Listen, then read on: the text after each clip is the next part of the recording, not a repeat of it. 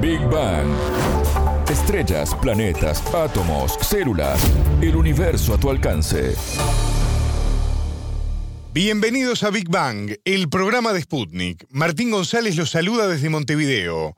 Ya está con nosotros Anabela Aparicio. ¿Cómo andas, Anabela? Bienvenida. Muy bien, Martín, gracias. Argentina entró en default ambiental. ¿Qué significa esto y cómo están el resto de los países de la región? Hoy les contamos más detalles al respecto. En Big Bang. Temas, preguntas, expertos, para entender el cosmos, para entender la vida, para entender nuestro planeta.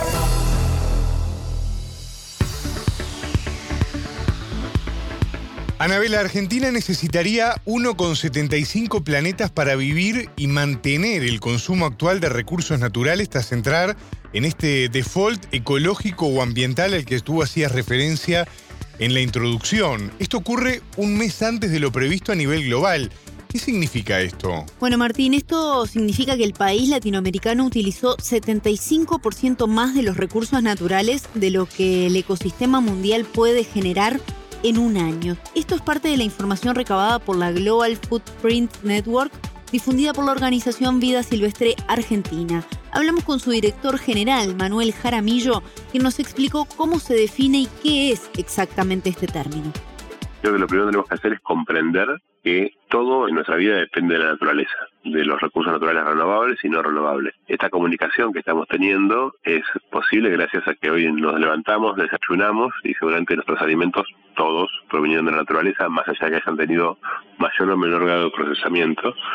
La comunicación que estamos haciendo consume energía y esta energía en Argentina, el 80% de la energía se produce quemando combustibles fósiles, así que provino de utilizar recursos naturales no renovables y los aparatos con los cuales nos estamos comunicando son productos generalmente de la actividad minera en su mayoría y esto también son recursos naturales no renovables que tomamos del planeta. El fundamental implica que la velocidad con la cual estamos tomando estos recursos del planeta y los estamos consumiendo es mucho mayor que la velocidad que tiene el planeta para reponerlo principalmente pensando en los recursos naturales renovables. ¿no? Los no renovables obviamente no los puede reponer, al menos no en escala humana. Y eso implica que estamos gastando más de lo que podemos pagar. Para el caso de Argentina, este es un concepto que lamentablemente mucho manejamos, porque recurrentemente estamos en situaciones económicas que nos llevan a no poder pagar las deudas que hemos contraído y sabemos que esto implica un aumento de intereses y un aumento en las restricciones de los grados de libertad que tenemos para tomar decisiones. Y lo mismo eh, está ya empezando a ocurrir con la naturaleza y lamentablemente se puede incrementar si no modificamos nuestras pautas de producción y consumo muy rápidamente.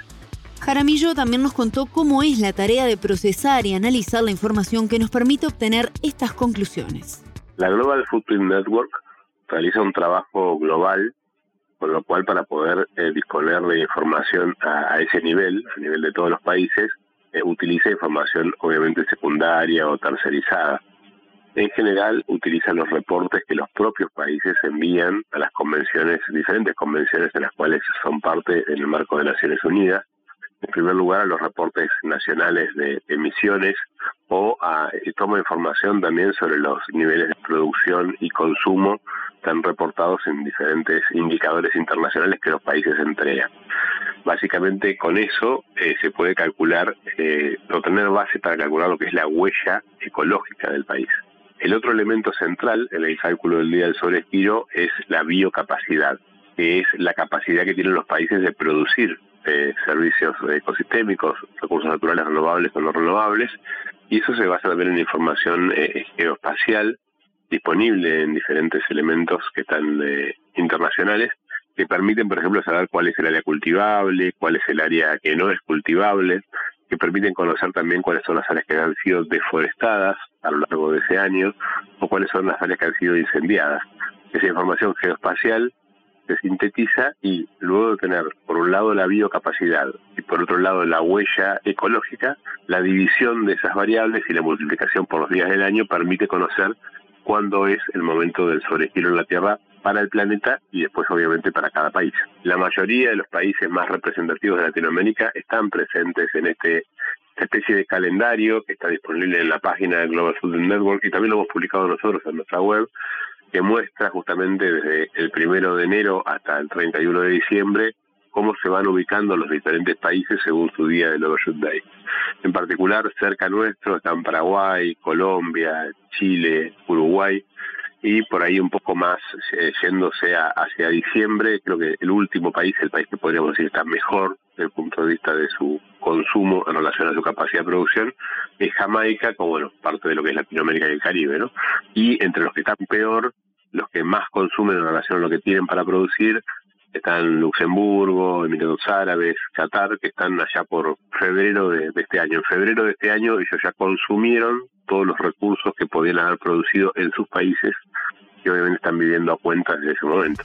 Chile, Argentina y Uruguay son los países que están en peor situación en Latinoamérica según los últimos datos evaluados, ¿no? Sí, Martín Jaramillo nos explicaba que hay una diferencia de días entre estos tres países, pero esta pequeña diferencia no significa que uno esté peor que otro, sino que puede haber un error de muestra entre los datos, pues esta información secundaria es entregada por los países el año anterior a la Global Footprint Network y la organización lo que hace es realizar una línea tendencial. El experto argentino se refirió también al objetivo buscado con estas mediciones. El informe lo que busca realmente es mostrar algo que es tendencial, que es preocupante, que es que básicamente eh, los recursos que nosotros pedimos al planeta para hacer todo lo que hacemos en nuestra vida, porque todo lo que hacemos en nuestra vida depende de recursos que nos brinda el planeta, no se están pudiendo recuperar a la velocidad en la cual se los exigimos. Y que eso está generando una deuda ambiental que tiene intereses que se ven reflejados en el cambio climático, en la contaminación de las aguas, en la disminución de la capacidad productiva, la pérdida de la biodiversidad, eh, y que esto va generando una pérdida en la capacidad del planeta de recuperarse y en el futuro de seguir brindándonos lo que nos brinda y lo que nos permite nuestra vida. ¿no? Anabela, para bajarlo a tierra, ¿cómo puede afectarnos esto en nuestro día a día, en nuestra vida cotidiana? No encontrar en la tienda un zapallo o un morrón, por ejemplo, puede ser el ejemplo más puntual. La dificultad de acceso a productos alimenticios es un claro ejemplo y sobre esto también profundizó Jaramillo. Si seguimos consumiendo más de lo que el planeta puede reponer en la escala de un año o en la escala que quieramos utilizar para analizarlo, lo que va a ocurrir es que no van a estar más disponibles los recursos que necesitamos para abastecer nuestro día a día y que eso va a implicar necesidades en muchas poblaciones, aumento de los costos, obviamente para, para otras, y la inaccesibilidad para los que peores condiciones tengan para poder intentar conseguir estos recursos. Básicamente es un escenario de conflictividad que, ya ha sido anunciado y que lejos de querer ser apocalíptico, porque no es para nada nuestro nuestro rol, es sí una advertencia, ¿no? Si no repensamos la forma en la cual eh, nos apropiamos eh, de alguna forma de la naturaleza y, la recalculamos para una forma en la cual articulamos con la, naturaleza nuestro modelo de desarrollo, eh, las necesidades van a ser cada vez mayores y también, y lo que ya se está viendo, los niveles de conflictividad por los recursos naturales van a ser cada vez mayores y esto va a originar obviamente tensiones que pueden ser muy peligrosas para la estabilidad social y económica del planeta y para la propia vida humana. Hoy tenemos registros de ecosistemas afectados o especies que se hayan perdido por la situación ambiental actual. Sí, los hay y el director general de Vida Silvestre Argentina nos brindó algunos ejemplos. Un indicador interesante es el, reporte de, de Planeta Vivo de WWF que muestra que el 98% de la biodiversidad ha tenido una disminución significativa eh, desde que iniciamos el proceso, podríamos decir, de la revolución industrial, con una fuerte eh, relación con lo que es la revolución verde. Ya por la década del 70 se empezaron a analizar el estado de conservación de grupos importantes de, biodiversidad y hoy vemos que el 98% de esos grupos de mamíferos, aves, reptiles, peces, ha sufrido disminuciones significativas. Ese dato es en Latinoamérica, ¿no? El 98%. Y en, a nivel global el 68% ha sufrido eh, pérdidas significativas. En los últimos tiempos se han deforestado más de 10 millones de hectáreas a nivel global y en Argentina han sido 3,5 millones de hectáreas las que se deforestaron entre el 2007 y el 2017 en presencia de la ley de bosques, ¿no? O sea, y eso hace que justamente son los indicadores que tenemos de que los intereses que nos está cobrando el planeta por consumir más son reales. En Argentina también la desertificación de la Patagonia, que tiene condiciones ambientales y climáticas particulares, pero que está muy eh, vinculada con el sobrepastoreo, es otro indicador justamente de esta pérdida de capacidad productiva. O, por ejemplo, la degradación de nuestros mares, producto de la sobrepesca y producto del descarte pesquero, es muy fuerte y frecuentemente genera crisis en las principales ciudades pesqueras sobre la posibilidad de generar trabajo y desarrollo para la gente que vive de este tema y ni hablar obviamente de la crisis de biodiversidad que genera en el mar. Diferentes indicadores ya muestran claramente, bueno, el aumento de la temperatura del planeta, el cambio climático, es también otro síntoma claro de este sobreuso que estamos haciendo de los recursos naturales, porque también el Global Footprint Network calcula cómo es la velocidad de almacenamiento de carbono de cada país en relación a las emisiones que está teniendo, y eso también es un indicador que muestra qué tan rápido nos acercamos al día del sobregiro en la Tierra, ¿no? Jaramillo es ingeniero forestal y experto en biodiversidad y por eso aprovechamos la oportunidad para consultarle cuáles son los daños de la deforestación en los suelos y en el ambiente. El problema de la deforestación no es solo cortar un árbol, sino cambiar el uso de, del suelo, cambiar la actividad que se desarrolla en esa unidad territorial, ¿no? De hecho, cortar un árbol a veces es necesario y está bien para prevenir la deforestación, porque justamente cortando árboles puedo poner un bosque en, en manejo forestal sustentable, promoviendo la regeneración, promoviendo la sanidad del bosque y generando capacidad de desarrollo local que permite justamente poner en valor esa unidad de tierra con bosque nativo. El problema es cuando se cambia el uso del suelo en grandes superficies, muchas veces ni siquiera orientado a la generación de, de madera, sino solamente orientado a generar áreas para cultivos agrícolas o para establecer ganadería, y un área que tenía bosque pasa a tener eh, solo eh, cultivos anuales o pasturas para los animales. Ahí lo que se cambia principalmente es la protección que este bosque daba al suelo en relación principalmente a las lluvias, a la erosión hídrica y a la erosión eólica.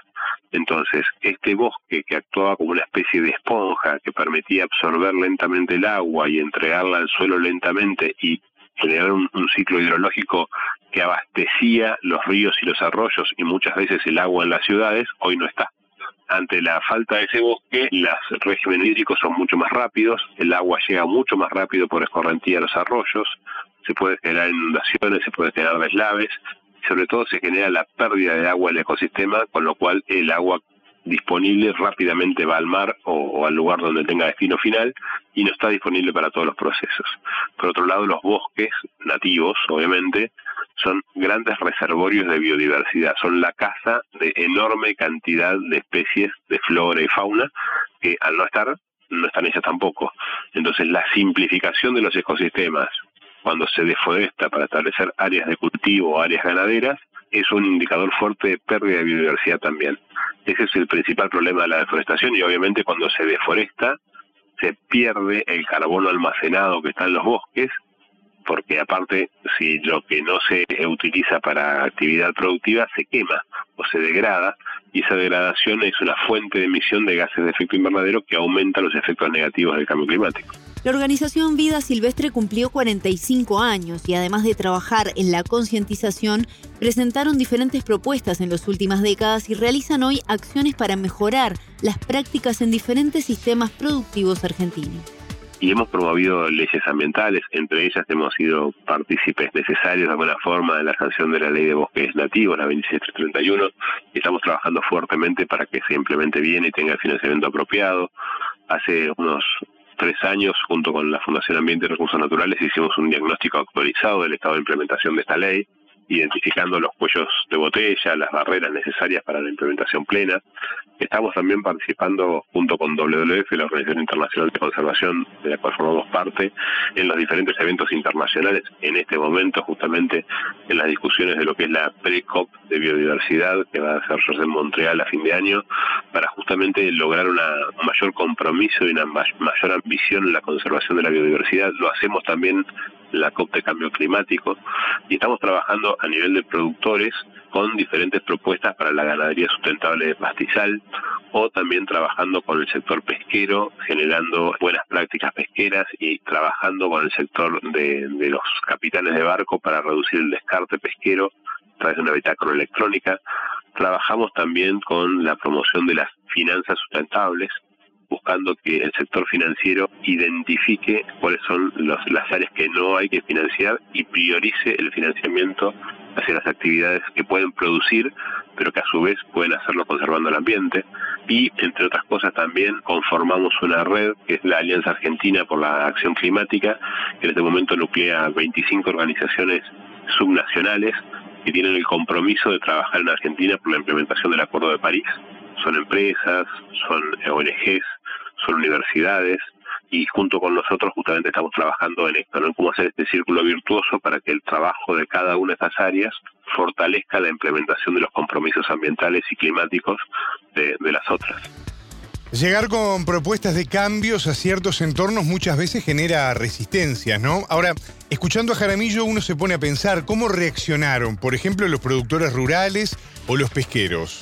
Popularmente se dice, Martín, que las crisis son oportunidades, ¿no?